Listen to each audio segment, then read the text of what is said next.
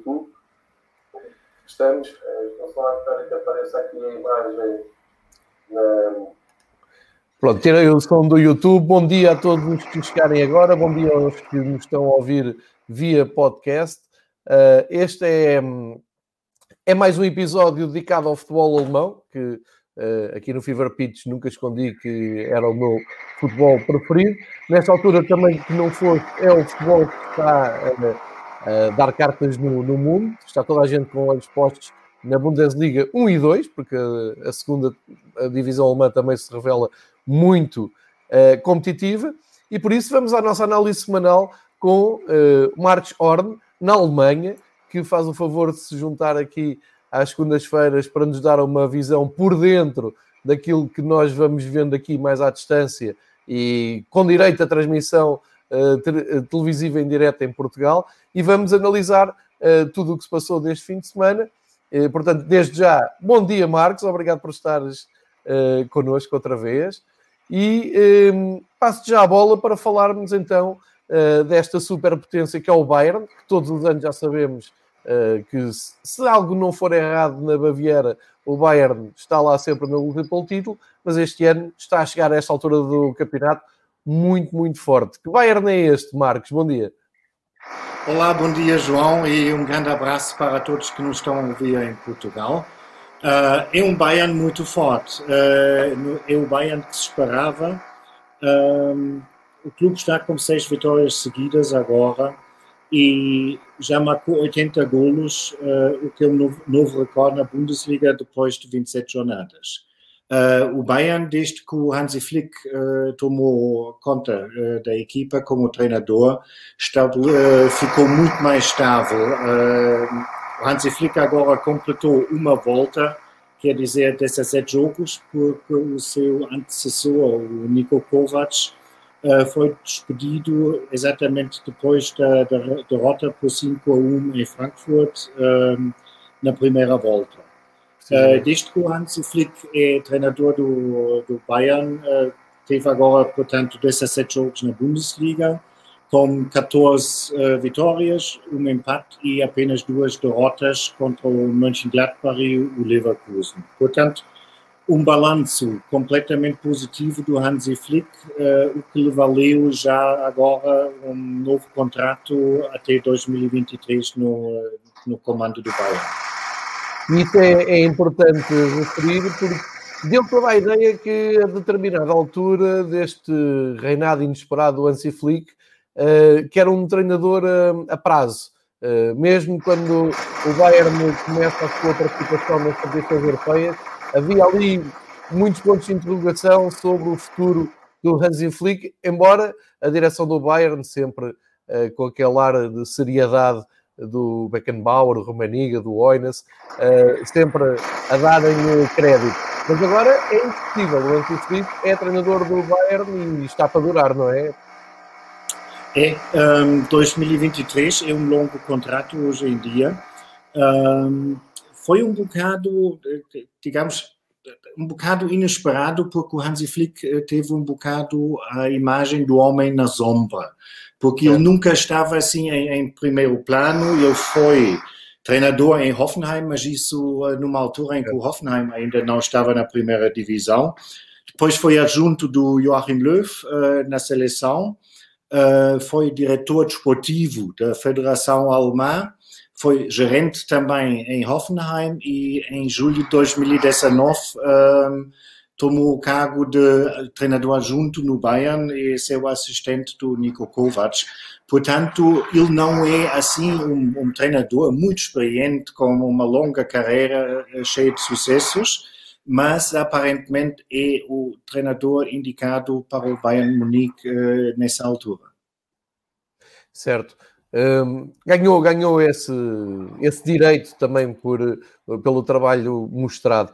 Uh, por outro lado, o treinador do, do Dortmund, Luciano Favre, que nem sempre uh, tem reunido consenso à frente do, do Borussia, uh, está em destaque por duas coisas. Primeiro, achei muito curiosa a declaração dele no final do jogo, a dizer que isto de jogar sem público não é assim tão mau, porque antes só os jogadores que jogavam ali junto da linha é que me ouviam e agora toda a equipa me ouve e eh, dá-me claramente a ideia que se está a colar ao bom momento que o Borussia eh, de Dortmund está eh, a viver. O Dortmund tem seis vitórias consecutivas e o nosso Rafael Guerreiro, o homem da seleção portuguesa, o homem com simpatia pelo Benfica, eh, acaba por estar envolvido uh, diretamente nos golos. É um grande momento do Dortmund e lance-te também aqui já esta ideia uh, inevitável de falar. Próximo encontro da Bundesliga e já amanhã é exatamente este Dortmund contra o Bayern do Hansi Flick. Como é que está este Dortmund e achas que vai poder bater o pé ao Bayern ou quando apanhar com a equipa de, de, do Bayern pela frente vai ser mais complicado? Vai ser complicado, sem dúvidas, um, embora que temos um grande Dortmund no momento. Um, não é por acaso que essas duas equipas estão nos primeiros dois lugares da tabela, uh, mesmo agora o que se podia ver nos dois jogos.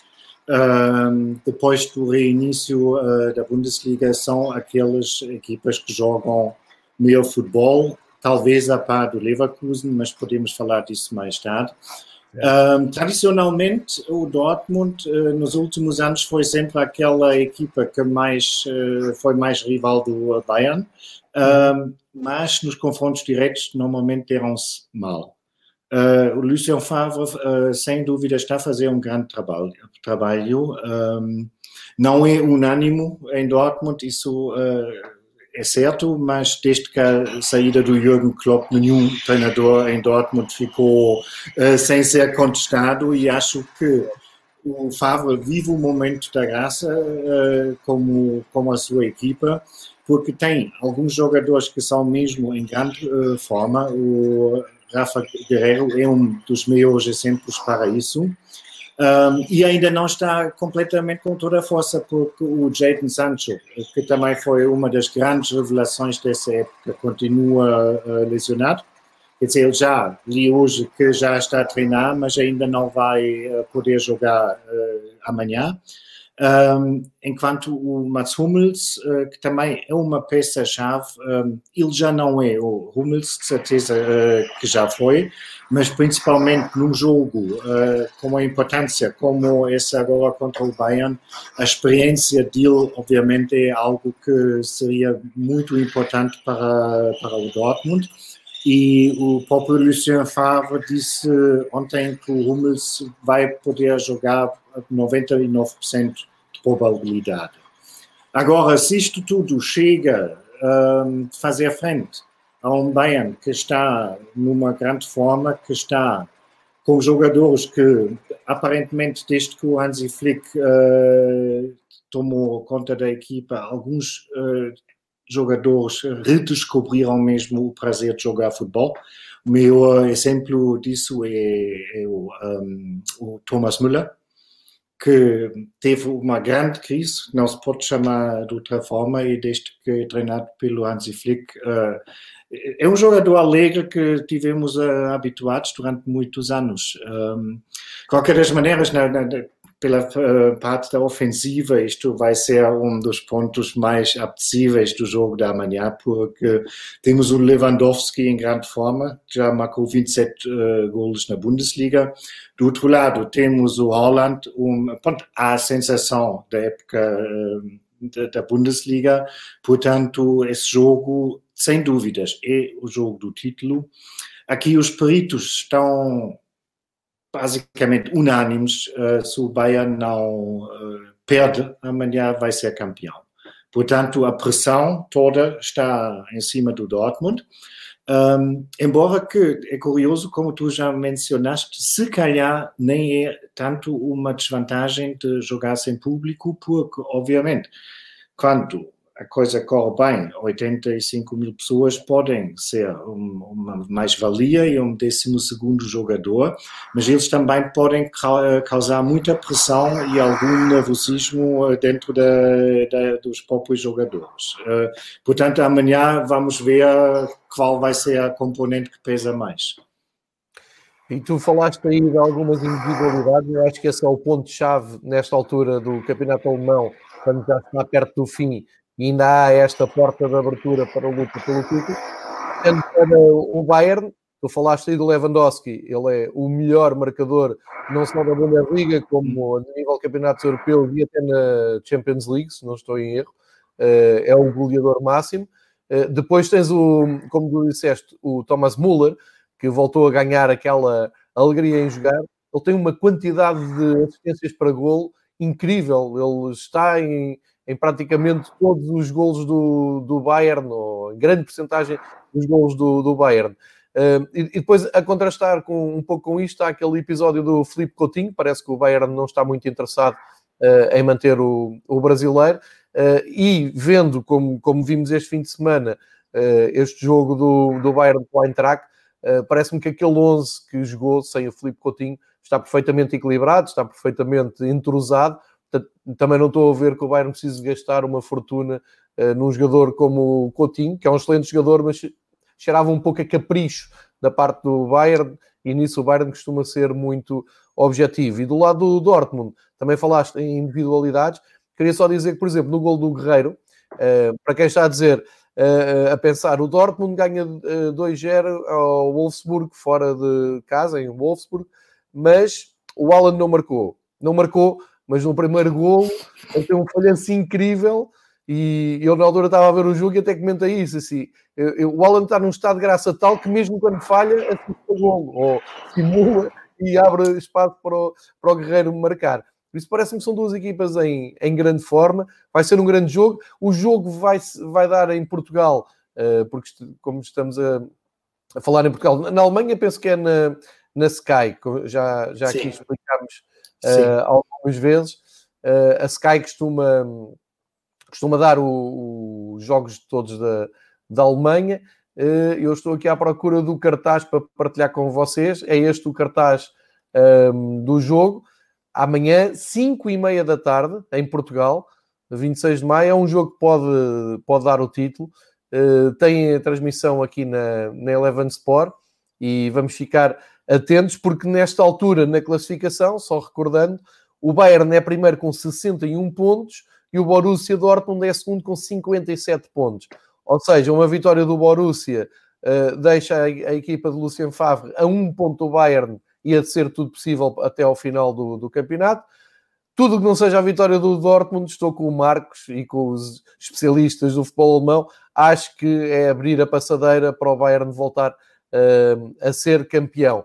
Uh, há pouco, na, na, tua análise, estavas também uh, a falar das equipas em grande forma e colocaste muito bem. O Bayer Leverkusen, que voltou uh, a ganhar, voltou a jogar muito bem e é da, das equipas que talvez nesta altura mais vale a pena acompanhar, nem que seja por esse prodígio chamado Havertz, que Uh, já, já, tinha deixado a sua imagem uh, para os portugueses no confronto com o Futebol Clube do Porto na Liga Europa e agora está a confirmar o grande momento de forma. O que, quem é. Um, ehm, o, não é quem é.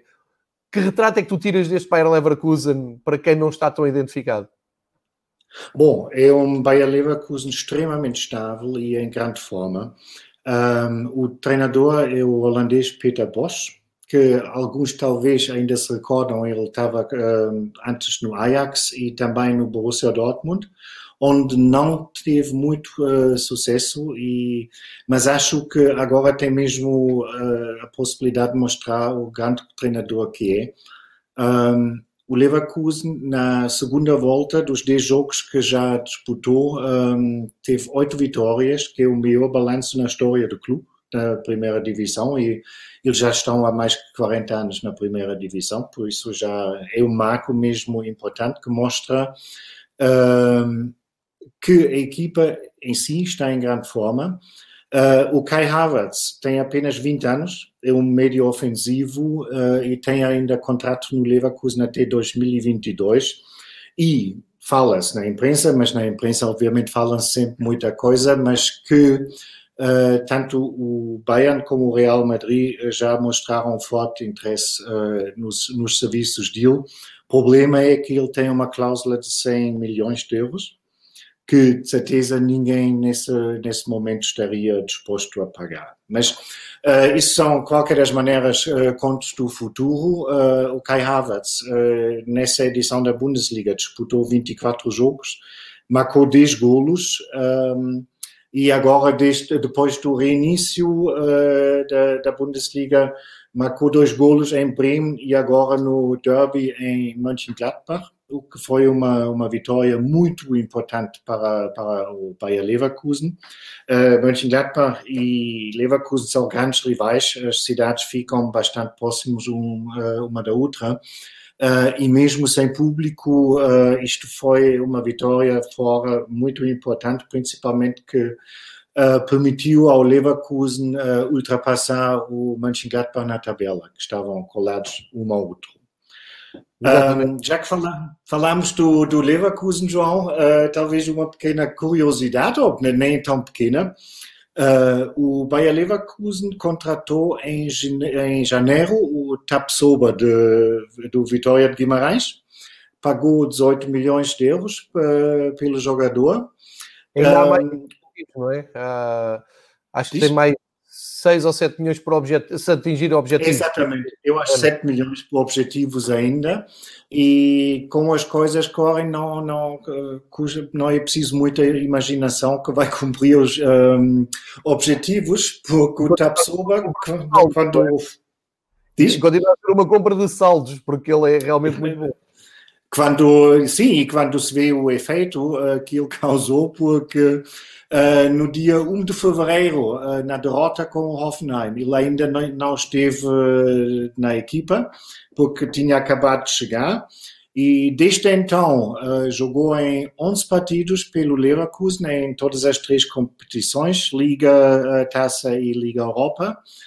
Uh, jogou 10 vezes uh, os 90 minutos um, e o Bayer Leverkusen somou nessa altura, uh, ou nesses jogos todos, 10 vitórias e apenas um empate. Portanto, o Tapsoba revela-se cada vez mais como um amuleto da sorte para, para a equipa, que com ele no relevado simplesmente são invencíveis. Não, e ele, pois, e mais como um amuleto, ele tem muita qualidade. É, é algo Sim, que. Tem é, é algo que aqui discutimos em, em Portugal, não só uh, adeptos de clubes, falo de uma maneira geral. Um, o Tapsoba, quando sai para o campeonato alemão, uh, fica aqui, ainda por cima, pelo valor que é, não estamos a falar de um valor uhum. milionário, estamos a falar uhum. de um valor aceitável. Mesmo assim, levantaram-se algumas dúvidas se ele valia aquilo tudo, se tinha potencial para jogar na Bundesliga. Eu tive a oportunidade de, de o ver ao vivo uh, em Guimarães, no, no Vitória Benfica, e fiquei impressionado. Já o tinha visto na televisão, já se percebi que havia ali um hype como, uh, à volta do, do jogador, faltava-me vê-lo uh, em ação. E, e, é um monstro, ele é realmente é um, avançado, um, avançado, um central muito Sim. moderno, é um, é um, grande jogador, de grande qualidade, o que faz levantar aqui as dúvidas porque é que nenhum do, dos clubes aqui em Portugal que lutam pela, pelo título ou mesmo pela, pelo acesso à Liga dos Campeões não se chegou à frente e não tentou um acordo com a Vitória de Guimarães. Se calhar aqueles 18 milhões até poderiam ser esbatidos numa troca de jogadores. É algo que, que se conversa entre adeptos de vários clubes aqui, porque o potencial estava lá e nós aqui assistindo aos jogos do Vitória todas as semanas na primeira parte da, da temporada, uh, estávamos a adivinhar o que ia acontecer. Agora, mesmo assim, nunca esperei que ele chegasse um, a Leverkusen e se impusesse desta maneira. Nós aqui eh, e já falámos aqui várias vezes, nem toda a gente acompanha o campeonato alemão, como é, como é evidente, mas houve aqui um impacto muito grande no, no duelo Porto-Bayern eh, na, na, Liga Europa e o Tapsoba foi intransponível e percebeu-se logo que ele estava numa grande, numa grande fase e no, num clube também já falámos aqui disto, uh, falar do Bayern Leverkusen em Portugal, as pessoas torcem um bocado o nariz, mas a verdade, uh, neste momento está em quarto lugar, na luta pela entrada na Liga dos Campeões, é uma uhum. belíssima equipa. E, e como estamos a falar de individualidades e já, já largámos o Dortmund, queria só voltar aqui um pouco atrás para perguntar a tua opinião sobre o Mário Götze, que se diz sair, se diz não, ele anunciou que saía do Borussia Sim. Dortmund uh, e tem uma ligação um, eh, afetiva, emocional grande ao, uhum. ao Borussia. Uh, qual é que será o futuro imediato e o porquê desta saída do, do Mário Götze, que o Götze acaba por ser uma figura simbólica de futebol alemão, mas parece que nunca concretizou todo aquele potencial que se esperava dele. Isto é uma opinião, pode, pode é subjetiva, mas é a ideia que eu tenho. Um, o, a saída está confirmada. um, o futuro dele acho que está completamente em aberto, porque devido à situação em que estamos, uh, nenhum clube nesse momento vai chegar à frente um, e eu creio que o Mario Götze vai ter muitas uh, dificuldades de encontrar um clube, digamos, do, do primeiro plano.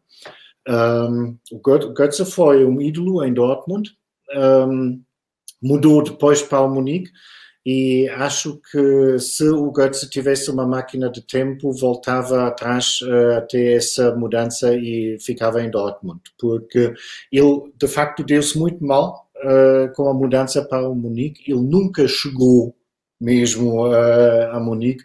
Claro, Exatamente, ele não, não, não um, eu não, não, não posso dizer as causas para o que não funcionou, mas de facto é que ele nunca chegou a ser um, um, um jogador-chave uh, na, na equipa de Munique. O que é curioso quando falamos, por exemplo, de um jogador como o Tapsoba em, em Guimarães, Uh, ele, depois de uma ou duas semanas de adaptação, está sempre no 11 inicial e está tudo, é só uma vez foi substituído mais tarde, o que mostra a confiança uh, que o treinador, o Peter Bosch, está a ter no jogador uh, e é algo que o Götze nunca teve em Munique. Eu não estou a dizer que foi falta de confiança a causa, mas porque confiança também se precisa de merecer, não é? Um, ele depois deu o passo para trás para Dortmund, mas isso obviamente já não é a mesma coisa. Aqueles amores reaquecidos, uh, muitas vezes sabemos disso, são complicados. Um, os adeptos do Dortmund, alguns não perdoaram ao Götze que ele foi para o pior rival, uh, além do, do Schalke, mas uh, desportivamente, obviamente, o Munique é o maior rival de Dortmund. Um, e isso já não foi a mesma coisa, não, não, já não conseguiram voltar atrás no tempo e obviamente o Götze ganha um bom dinheiro, de certeza, uh, em Dortmund e para o Dortmund agora foi quase um alívio de se verem livre dele. Certo, certo. Porque na, na altura em que ele estava no Bayern até fiquei com a ideia que ele estava mais confortável na seleção, uh, onde chegou a ter um papel uh, interessante na, naquela fase em que eu diria que ele estava no auge, não é? Uh, parecia mais confiante na seleção, mais solto, mesmo não sendo nem sempre a titular, mas quando era chamado uh, que propriamente no, no Bayern. Daí uh, as minhas dúvidas sobre o que é que terá acontecido e que jogador é que será agora o Götze atualmente, que eu também não sei qual será o seu, o seu futuro. Aliás, tu estavas a, fa a, falar de idas de Bayern e Dortmund e já tinhas falado aí no Mats Hummel, Hummels, que hum, regressou com muitas reservas da da, hum. dos adeptos, mas lá se impôs, porque realmente é um, um central de grande qualidade. E, e, nós dizemos aqui muito na, na brincadeira, uh, aqui entre uh, o pessoal de, em, em, Portugal que gosta de ver futebol e que segue com mais atenção isto, o campeonato alemão é muito engraçado a revelar uh, grandes jogadores, e tu há pouco já o disseste sobre. Um, sobre o Havertz, exatamente, mas também o Haaland, também o próprio Timo Werner, eh, são todos jogadores que se revelam e a gente já sabe, uh, sem ler grandes notícias, onde é que eles vão parar. É o Bayern é um eucalipto que diz, ok, boa, boa época, vem para o nosso plantel, nem que seja para fazer parte do plantel e não ser titular. Há muito esta imagem do gigante pois. era de, de tudo que é engraçado. Mas, uh, e, agora ia, ia, passar para o Herda de Berlim, Uh, porque o Bruno Labadia é o novo. Uh, claro que lembras, eu, eu antes de, de, te passar a palavra para explicares o que é que é este Hertha de Berlim com o Labadia. O Bruno Labadia foi um jogador incrível. Um, tinha ideia que quando esperava pelos resumos da Bundesliga, uh, na altura não muito fáceis de ver, tinhas que programar bem para os apanhar aqui em Portugal. Labadia era um jogador extraordinário e agora, como treinador, está ali com uma estrelinha no Hertha de Berlim, não é? Está. Uh, ele foi grande jogador, sem dúvidas. Ele esteve, entre outros clubes, em, começou, salvo a carreira em Kaiserslautern. Depois esteve em Colônia, esteve, esteve no Bayern de Munique. Um, como treinador também já tem alguns clubes de renome, uh, esteve em Leverkusen, em Stuttgart, em, no HSV, no teu HSV, e ultimamente em Wolfsburgo, e agora foi para, para quase de paraquedas em Berlim, uh, num Hertha que tem uma uh, época extremamente atribulada. O Bruno Labbadia já é o quarto treinador da, do Hertha nessa época. Um, começaram a época com o Antokovic um, e depois uh, foi uma das grandes bombas de, dessa época. Um, o Hertha contratou o Jürgen Klinsmann, o antigo jogador e selecionador uh, da seleção alemã. Deixa-me só aqui, uh, não me querendo interromper, deixa-me só aqui esclarecer. Jürgen Klinsmann, para mim, é ídolo maior do futebol internacional. Quando eu comecei a interessar por estas coisas nos anos 80, Klinsmann marcava golos no Stuttgart de maneira incrível e segui sempre muito perto a carreira do Klinsmann e comecei até a torcer pela Alemanha muito à conta dele, com o número de peitos nas costas, uh, e fiquei contente quando ele chegou treinador da, da Alemanha, mas tenho muita dificuldade em perceber o que é que é Jürgen Klinsmann hoje em dia, uh, porque na altura em que ele estava com o Hertha, eu comecei logo a dizer, eu vou torcer pelo Hertha, a ver se o Jürgen Klinsmann faz ali um bom trabalho, uh, mas depois li uma entrevista em que ele dizia às tantas, ah, estão-me a chatear com, com aqui com o que se chama o curso de treinador, aí não sei o que é que é o equivalente, mas é, é preciso mostrar um comprovativo, tens o curso de treinador, não é? Com Sim. a idade polémica, e na Alemanha acho que é uma coisa pacífica. Eles não encontravam o papel porque devia estar perdido na, na casa dele na Califórnia. E eu pensei, isto não é bem o Klinsmann dos grandes gols que eu, que eu hum. aprendi a gostar. Portanto, até te ia pedir, antes, já que passaste aí pelo Klinsmann, passagem completamente falhada pelo Banco do Berta, porquê? O que é que se passa com o Jurgen Klinsmann? Um, ele, como, como treinador, tem a fama de ser, uh, um, um, digamos, uma pessoa muito difícil, uh, muito polêmica. Ele tem fortes convicções, como uma coisa deve ser feita, como não deve ser feita, e uh, exige mais ou menos um poder absoluto. Um, há muito boa gente que é da opinião que já na fase de grande sucesso uh, com a seleção alemã durante o Mundial de 2006, que o Klinsmann no fundo só foi o rosto uh, do trabalho, mas quem estava atrás uh, do bom sistema que a seleção alemã teve na altura de jogo foi realmente o Joachim Löw. E que isso comprovou-se um bocado quando o Klinsmann saiu da seleção, e o Joachim Löw foi uh, selecionador que ninguém sentiu falta de, um, do, do Klinsmann. Uh, a mesma coisa foi eh, quando ele esteve no Bayern como treinador, aquela história tudo das estátuas de Buda no, no, no centro de estágio. Um, nunca se viu assim, digamos, um, um, um, trabalho de qualidade de fundo do Jürgen Klinsmann como treinador. Um, também, só para lembrar, e nos Estados Unidos parece que conseguiu pelo menos equilibrar ali as coisas, mas Sim. também não se está muito bem visto do, da seleção dos Estados Unidos. Uh, pelo menos li algumas vezes que havia bastantes conflitos, digamos, ao, ao nível pessoal. É, uh, agora, para, para, para o Berlim, isso foi obviamente um, um grande golpe de marketing. Uh, temos que ver a situação de base. Berlim é uma das grandes capitais europeias e deve ser a única capital na Europa que não tem um clube de futebol de topo. Ah, um, isso é uma grande lacuna em Berlim, se chamamos assim, embora que estão duas uh, equipas de Berlim uh, na primeira divisão, uh, mas o Hertha, em termos de títulos ou mesmo em termos de Europa, é inexistente. Um, e há um, um investidor, o Lars Windhorst, que fez a Fortuna Deal uh, com equipamentos eletrônicos, um, que criou um projeto que se chama The Big City Club, essa teoria que cada cidade grande, principalmente capital, deve ter um clube que está uh, sempre nas competições europeias, e ele comprou um, as 37% e meio uh, da SAT do Hertha, uh, por 125 milhões de euros, o que já é algum bom dinheiro, principalmente para um, a realidade do Hertha.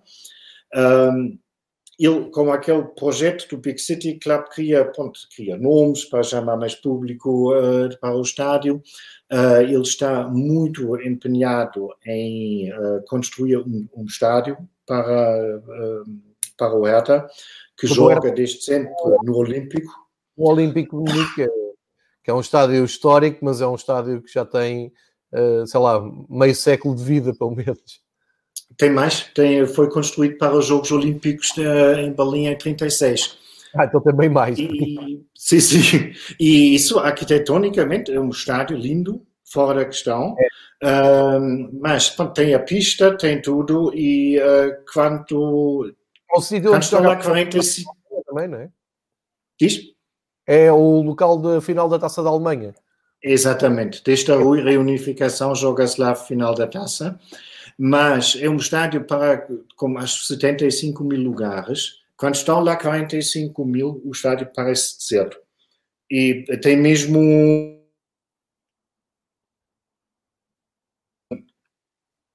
tem, o, o, estádio tem mesmo o ambiente frigorífico e é muito difícil uh, tornar isto num caldeirão que consegue mesmo puxar pela equipa. E uh, o Horst Windhorst, junto com outros uh, responsáveis do Hertha, está a lutar muito por um novo estádio. Esses projetos, como tu deves saber, na Alemanha são super complicados, porque até que tens a permissão de construir algo, eh, tens que falar com os ambientalistas, tens que falar com os vizinhos. Temos o caso, por exemplo, agora em Freiburg, o novo estádio, houve eh, queixas de vizinhos e eles provavelmente não vão poder jogar lá à noite, no estádio que custou não sei quantos milhões.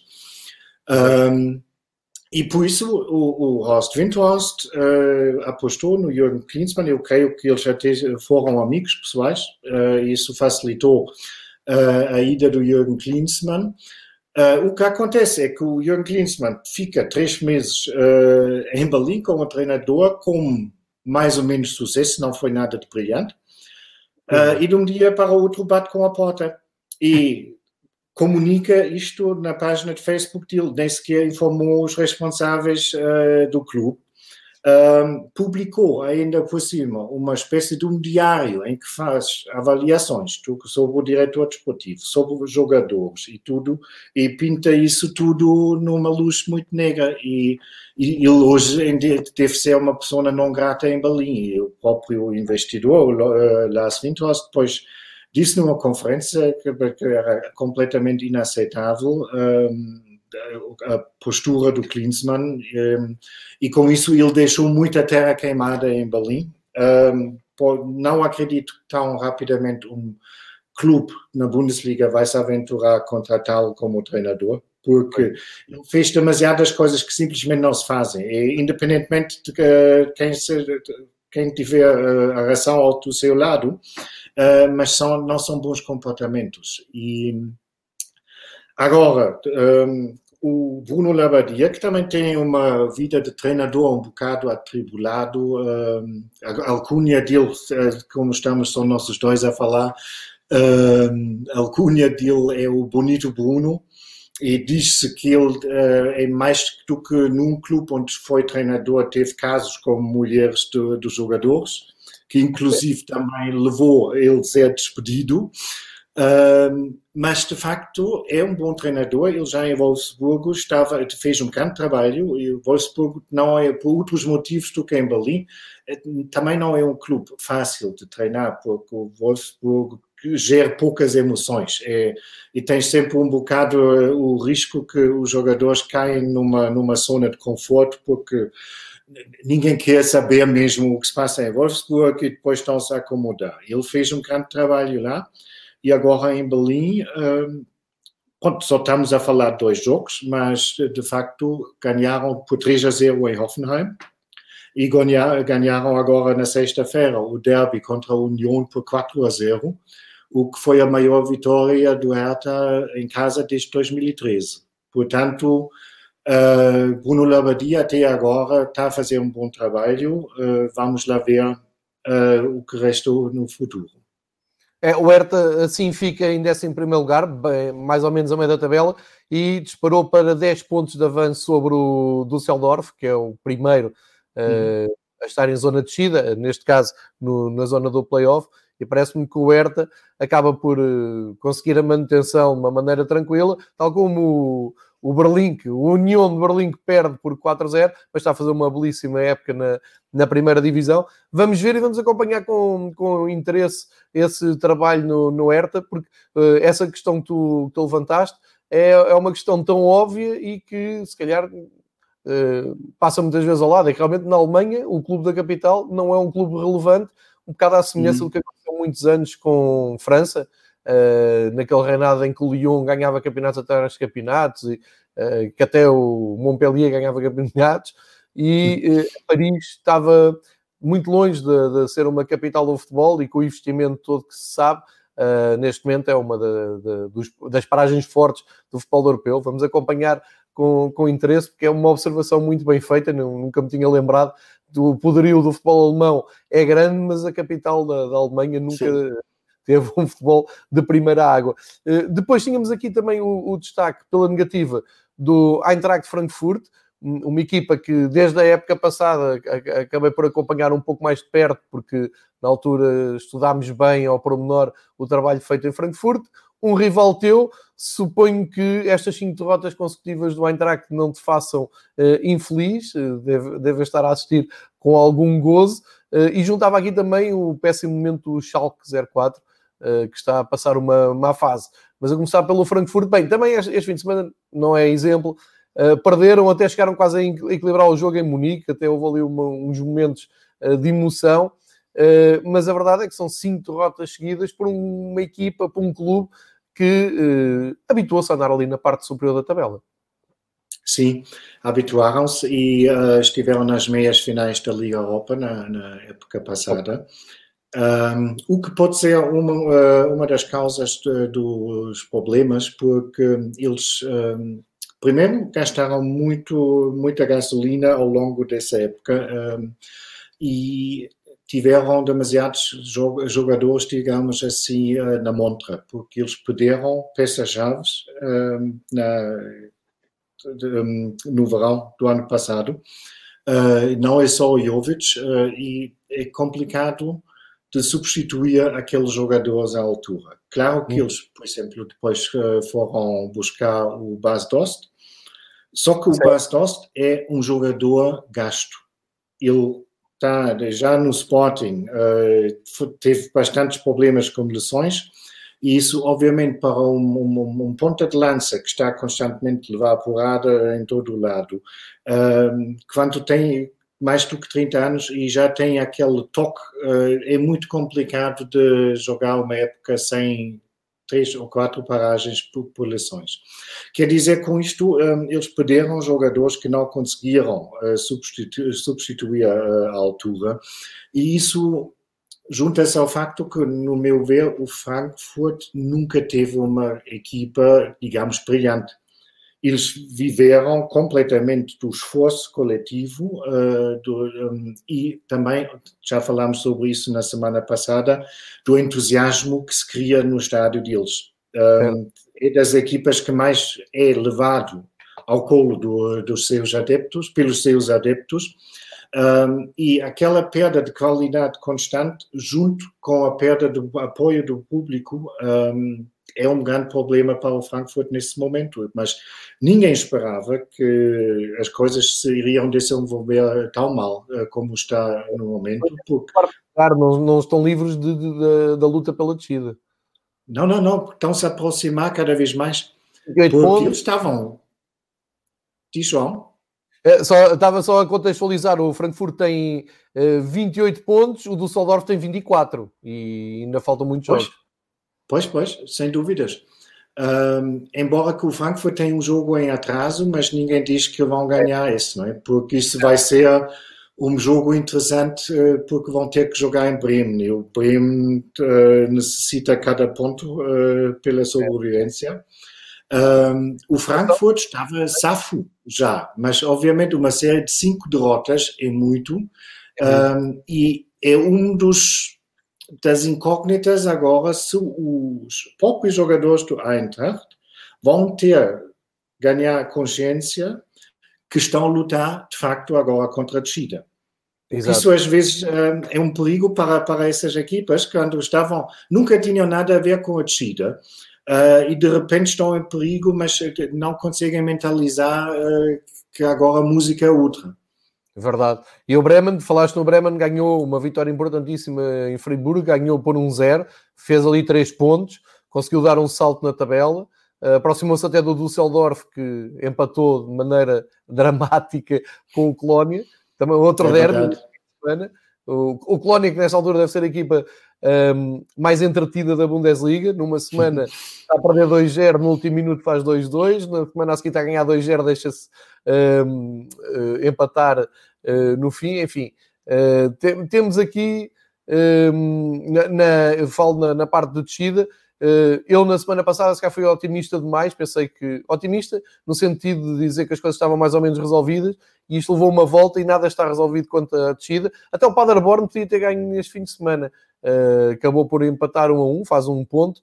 E temos ali, uh, portanto, o Paderborn no último lugar com 18, o Bremen antepenúltimo com 21, menos um jogo, e depois o Düsseldorf com 24.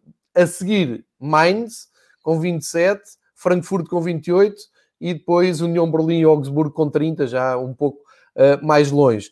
Queria aproveitar aqui este momento para dizer que o Schalke também em queda livre, mas o Schalke numa queda livre, mas uns patamares acima, ou seja, sai ali da zona de qualificação europeia, cai para o oitavo lugar, também muitas derrotas seguidas, não está a reencontrar o seu futebol. Mas queria perguntar aqui algo um, que é uma realidade muito longe da portuguesa e que era hum, curioso saber o, o que é que tu achas do seguinte. Quando acabam os jogos, esta semana houve jogos emocionantes e com resultados inesperados, e nós falámos disto durante o fim de semana.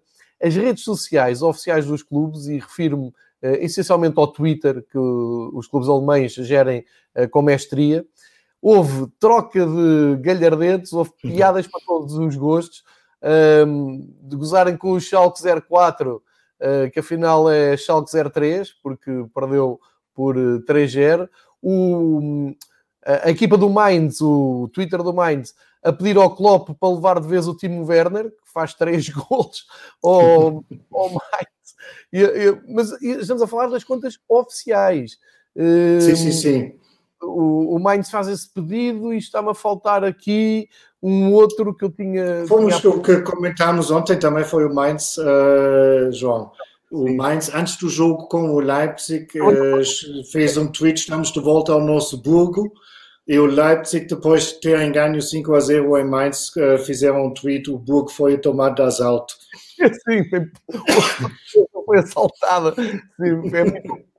Esta boa. E, e repara, eu sigo, sigo as contas também em inglês e não se vê que haja mal nenhum no mundo em brincar com estas coisas e acho que há até não. muito fair play da, da parte dos clubes que uh, quer dizer, o Mainz leva 5-0 e o que tem a dizer ao mundo é Jurgen Klopp leva lá daqui o Timo Werner que já chega, é um grande fair play. Sim, e não há mal nenhum. Aliás, aquelas pequenas picadias fazem parte, não, não, não tem mal nenhum. Um, eu estou contigo. Um, há alguns clubes que encontraram uma forma muito boa de não levar, principalmente no Twitter e no Facebook, de não levar as coisas demasiado a sérios e ter lá um bocado de eh, entretenimento. Quem não conhece, por exemplo, recomendo dar uma espreitadela ao, à conta do Fortuna Düsseldorf, produziram uns, uh, uns GIFs dos próprios jogadores que são mesmo fabulosos. Ah, okay. Por exemplo, ontem, o, que depois do Guarda-Redes ter defendido um penalti contra o Colônia, aparece um GIF do, do Guarda-Redes uh, a fazer assim. E, mas está com a cara muito má, muito séria, está, está muito bem feito. Muito e eles têm isto tudo preparado, está, está uma boa equipa que gera essas contas. E é cada vez mais importante as redes sociais do, dos clubes terem, terem essa postura. Eu acho que na, na, Alemanha, também em Inglaterra, mas na Alemanha é um ótimo, um ótimo exemplo para seguir. É uma área que me diz muito e sigo, às vezes até fico perplexo com um, a rapidez de, de, de, execução. Como tu disse, está tudo preparado, mas uh, o arroz, quer dizer, é preciso teres muito fair play, é preciso também teres um ambiente muito saudável uh, para poderes largar uma, uma laracha dessas. Acho que hum. o Mainz uh, também fez uma piada por ser. O Mainz é conhecido por Mainz 05. O 05 acho que tem sempre a ver com o ano da fundação, não é? Da fundação, sim, sim. sim, sim. É 04. Uh, e, e, também se brincou com isso, que é a Mainz 05, já sabia o resultado antes do jogo, levaram 05 em casa. eu acho sim, que é sim. muito provável e aí podia-se aprender muito. Uh, em relação ao, uh, aos temas que ainda temos aqui para falar. Vamos falar aqui de, de, algo muito curioso que eu tinha levantado na semana passada e que agora me parece mais evidente, e acho que vai sendo mais evidente à medida que o futebol avance e que outros campeonatos sigam. Uh, temos em 18 jogos desde o reinício da, da, das duas, de, dos dois campeonatos, mas aqui falamos da, da Bundesliga. Uh, só três equipas é que ganharam em casa. Sim. Eu, aliás, até tinha aqui um gráfico que já vou puxar. A tua opinião sobre esta nova vida, este novo normal, como se diz aqui em Portugal. Uh, que influência é esta? Que porcentagem é esta? O que é que está a acontecer com uh, as equipas que estão a jogar em casa, o público está a fazer a mesma diferença, ou neste caso a falta dele? É a única conclusão uh, que se pode tirar disto, porque o fator casa já não é o que era, sem público, como é óbvio. Um, e de facto, apenas três vitórias das equipas de casa em 18 um, jogos corresponde a 16% eu fui buscar hoje da manhã uma estatística uh, das últimas épocas na, na Alemanha e a percentagem uh, dos, das vitórias das equipas da casa andaram sempre na casa de 45%. Quer dizer, temos aqui uma, uma queda mesmo acentuada, que, claro, só estamos a falar de duas jornadas, mas de 45% para 16%, e Duas das três vitórias foram dos dois clubes que estão no topo da tabela, também não podemos esquecer, porque ganhou o Bayern, ganhou o Dortmund e ganhou o Hertha Berlim. eu acho que já mostra alguma tendência. Certo. Deixa-me só dizer, para, para, ilustrar o que tu estás a dizer, estou, estou aqui a partilhar no, no YouTube um, uma conta de um jornalista que acho que é brasileiro e que diz exatamente isso: vitórias dos, das equipas em casa antes de, desta paragem, 43% de vitórias, depois da paragem, 17% de vitórias das equipas em casa, só Bayern, Hertha e Dortmund um, conseguem ter aproveito de, jogos em casa. Isto foi algo que nós falámos na, na semana passada, eu disse, um, aliás, eu a mostrar os meus dotes de uh, adivinhação a dizer que o Leipzig estava num mau momento e logo a seguir reagem com os 5-0, mas a verdade é que o Leipzig em casa jogou pouco uh, e ontem é que, é que reagiu. Ou seja, o fator casa está-se. Um, ehm, está, pelo menos já, já não desequilibra. Isto é, é claramente a ideia que, que, que deixo e os números estão-nos a dar razão. Vamos ver como é que correm as próximas uh, jornadas e ver como é que é a tendência. Esse, essa porcentagem que tu disseste é importante, uh, mesmo que o futebol em Portugal está a voltar e também há aqui esta hum, curiosidade para saber uh, que papel é que vão ter os jogos em casa ou não. Um, e por falar nisso, acho que vale a pena sublinharmos aqui o momento em que o Borussia de Mönchengladbach acaba por um, pôr adeptos de cartão nas bancadas penso que foram 13 mil e penso que cada adepto pagou para ter lá o seu cartão. Não sei se isto é verdade, já me vai esclarecer. Uh, não teve grande efeito porque perderam em casa por 3-1 com o Leverkusen, como já dissemos, uh, mas acaba por. Eu nem fiquei muito chocado. Eu vi reações a dizer que era uma palhaçada e que assim não.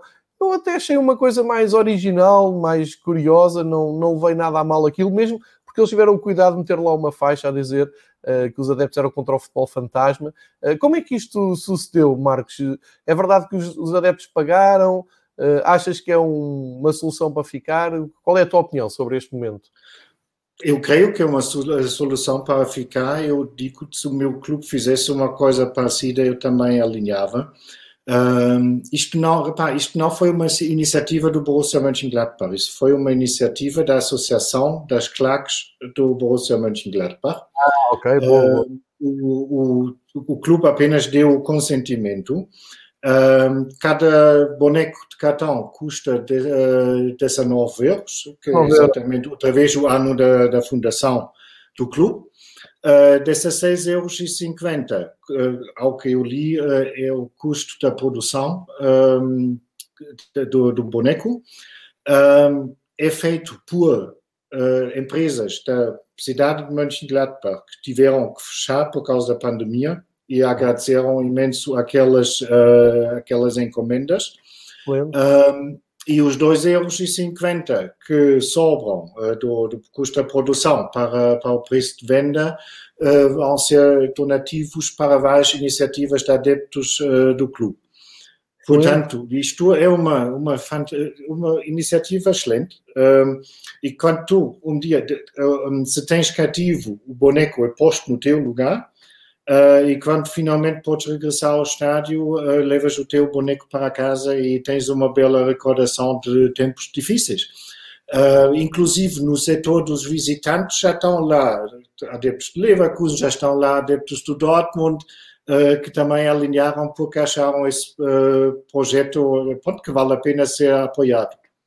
Olha, muito bom, no, grande, grande momento estás-me a dar novidades que eu realmente...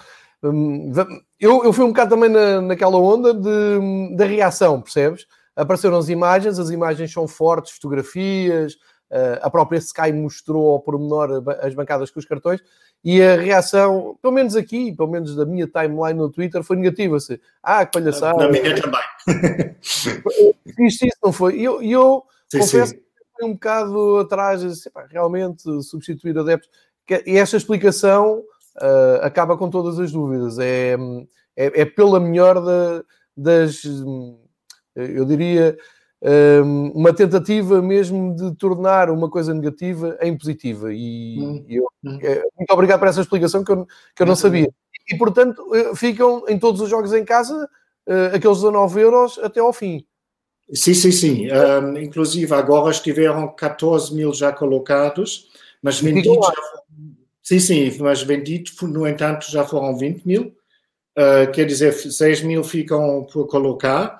E há um site, se tu uh, vais lá, uh, podes, logo tens que ativar a câmera do teu computador, podes logo produzir lá no site o teu, uh, o teu boneco e depois será colocado.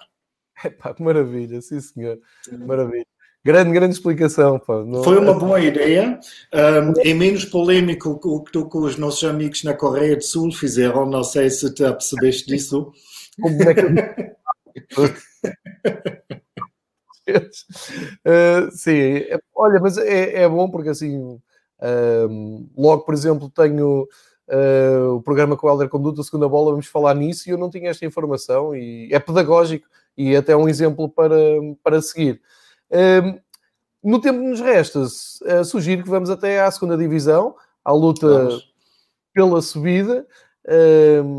Mais um grande empate do, do Hamburgo, a segunda divisão temos Arminia Bielefeld, Hamburgo, Stuttgart e Heidenheim à espreita. Temos grande jogo esta semana, não vai ser só o Dortmund com o Bayern, vamos ter também um Stuttgart Hamburgo uh, com as equipas separadas por um ponto uh, a, a lutarem cada vez mais entre si, porque o Arminia com este empate acaba por ah, ficar numa excelente posição para ganhar a segunda divisão e subir. E um, quem sair prejudicado desse jogo entre Hamburgo e Stuttgart vai ter que se ver com o Heidenheim, que parece estar ali à espreita. E tu dizias ontem, por piada, eh, enquanto comentávamos o, o jogo do Hamburgo com o Arminia Bielefeld, tu dizias Bom, se isto sobe, sobe o Bielefeld e o Heidenheim é uma tragédia para a Bundesliga, porque não dizem nada em termos internacionais. O que é que se faz então na segunda liga, Marcos? Bem, passa-se muita coisa uh, e, claro, estivemos a brincar ontem entre nós uh, com isso, mas eu estou convencido que a maioria dos clubes da primeira divisão preferiam mil vezes o HSV e o Stuttgart do que o Bielefeld e o Heidenheim, com todo o respeito uh, para com esses dois clubes. mas, obviamente, em termos de público e tudo, são clubes de uma, de uma divisão, de uma uh, de um patamar completamente diferente. O, o Bielefeld deve estar uh, safo, como tu dizeste, eles têm P e meia na, na primeira divisão. Um, foi curioso também comentarmos isso ontem, que ontem em Hamburgo não jogaram como um campeão. Uh, ou um, um, candidato ao título, digamos. Eles optaram mesmo por uma estratégia de equipa pequena. Fecharam-se completamente é, para mim foi uma desilusão. Eu, e confesso que foi a primeira vez que os vi esta época com atenção. Foi uma desilusão. Estava à espera de muito mais. Tem, só para dar razão no que estás a dizer. O, o próprio treinador, eh, depois do jogo, ehm, assumiu isso e disse: Olha, nós fizemos aquilo que nos compete.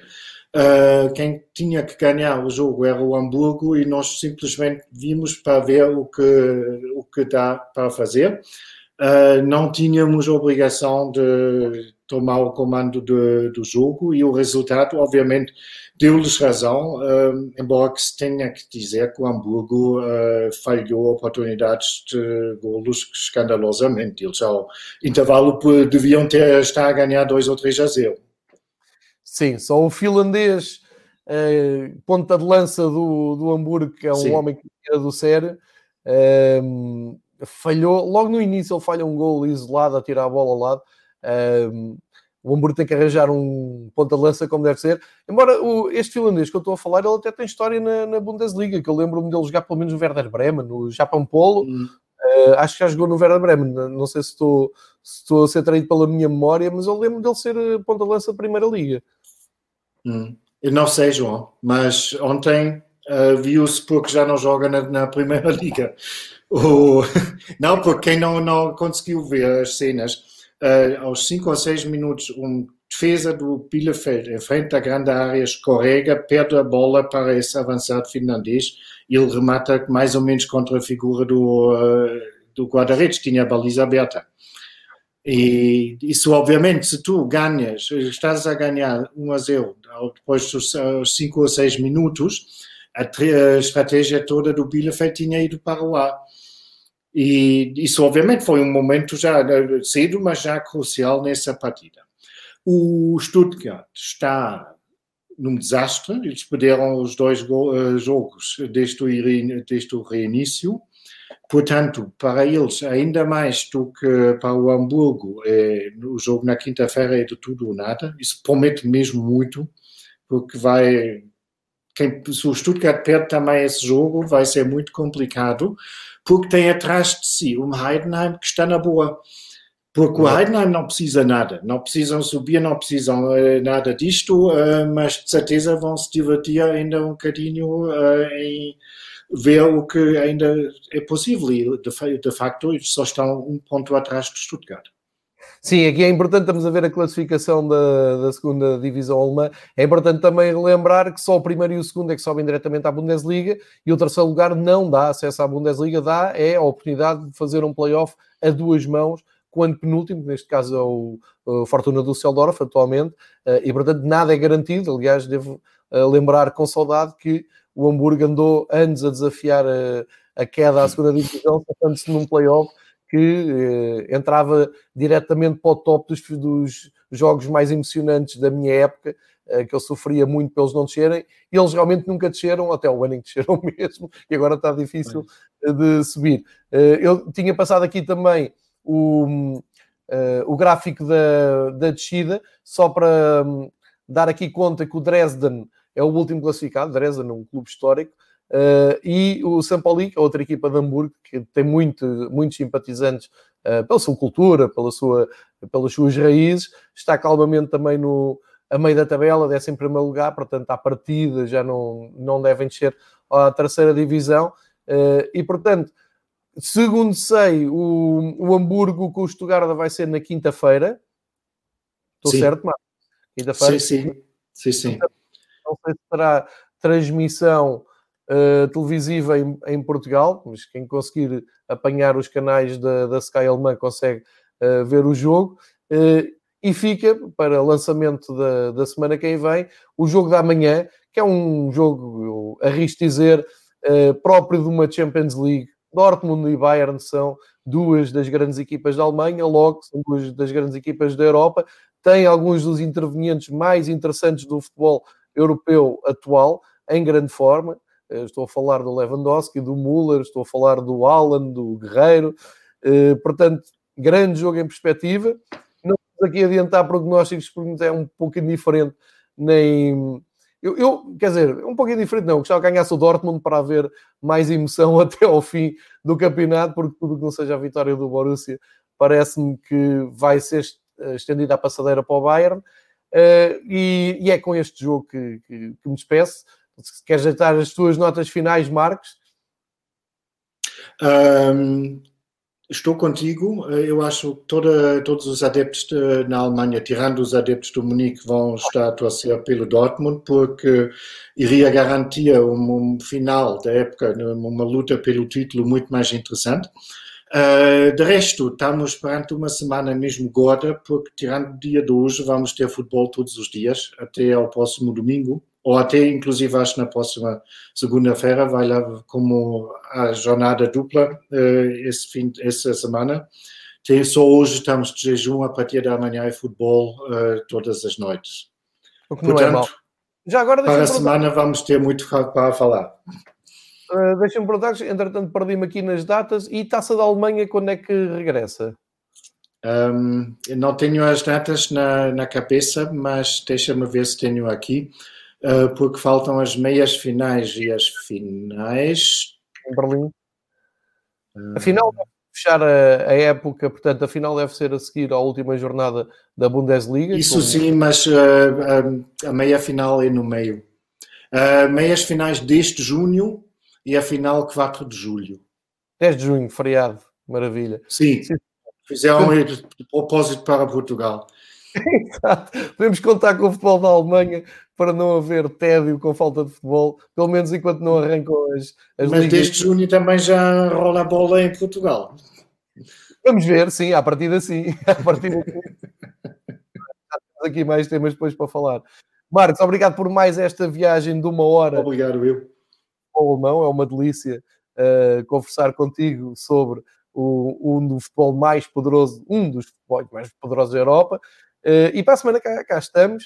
Uh, não sei se uh, depois de, destes derbys quentinhos voltamos à antena, mas vamos marcar daqui a uma semana com calma para fazermos o rescaldo disto tudo e fazer o ponto da situação daqui a oito dias. E a todos os que estarem de futebol alemão e nos quiserem acompanhar neste episódio do Fever Pitch pintados a alemão. Marcos, muito obrigado. Continuamos a falar todos os dias, como sempre e marcamos encontro para daqui a oito dias.